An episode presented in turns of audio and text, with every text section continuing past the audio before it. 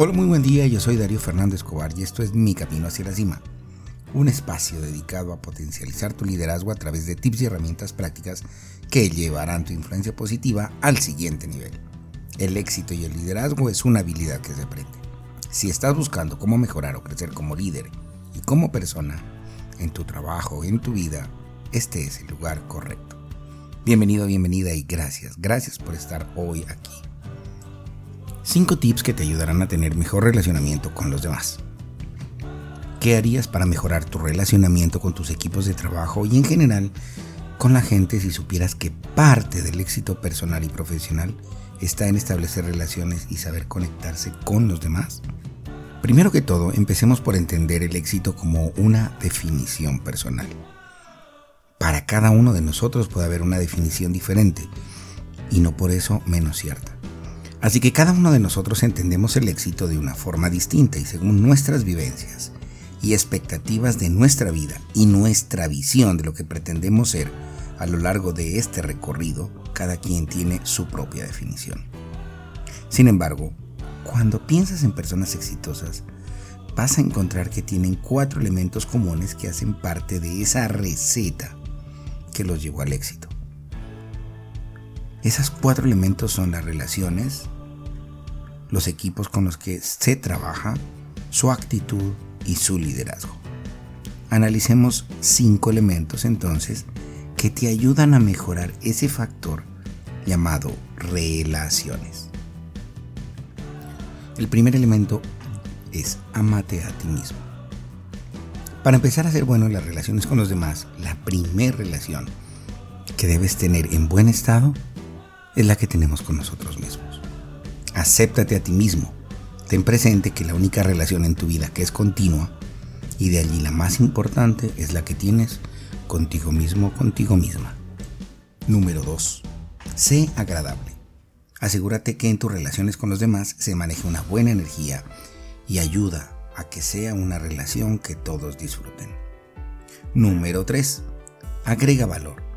Cuando la gente percibe que al compartir contigo su espacio y su tiempo han ganado algo, se refuerza la relación.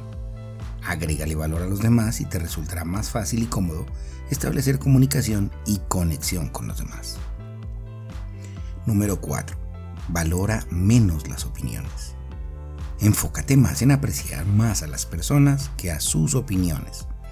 Cuando lo haces de forma intencional, te das cuenta que todos tienen algo que podemos valorar incluso más allá de las opiniones distintas que las tuyas. Número 5.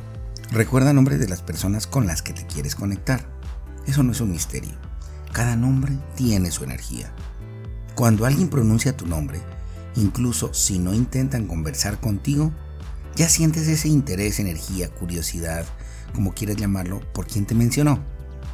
Al ser intencional en tu mejoramiento de las relaciones, usar los nombres de las personas con las que estás conectando te ayuda a centrar la energía y facilita la comunicación. Estos son algunos de los tips que John Maxwell enseña en su libro Relaciones 101. Si quieres profundizar en este tema, te invito a que leas el libro o te inscribas en alguno de mis masterminds donde enfocaremos en profundizar cómo ser un éxito real, es decir, que incluya relaciones, equipo, actitud y liderazgo. Date una vuelta por mi página de próximos eventos y allí encontrarás más información sobre las fechas de este mastermind o contáctame a info@soydarioscobar.com y te brindaré toda la información que necesites para ser parte de esta experiencia de aprender a fondo mediante la metodología de un mastermind. Pasemos a nuestro reto para tomar acción. Recuerda que la sabiduría llega cuando combinas la información con la experiencia. Para este blog de hoy te invito a que empieces con el primero de los puntos que hemos estudiado, ¿Qué tal si esta semana te dedicas a reencontrar y a mejorar la relación contigo mismo? Con lápiz y papel identifica cómo sería la persona que quisiera ser, cómo se viste esa persona, cómo habla, qué hace en su tiempo libre, cómo maneja sus finanzas, cómo es con su familia y qué hace para seguir creciendo y evolucionando. Una vez tengas clara esa lista de cómo es esa persona que quisiera ser, comienza día a día a parecerte un poco a esa persona, a imitarla. Plantea unas acciones que te lleven a alcanzar a convertirte en esa persona. De esta forma, Dejarás de juzgar a quien eres hoy y comenzarás a tomar acción para ser quien quieres ser.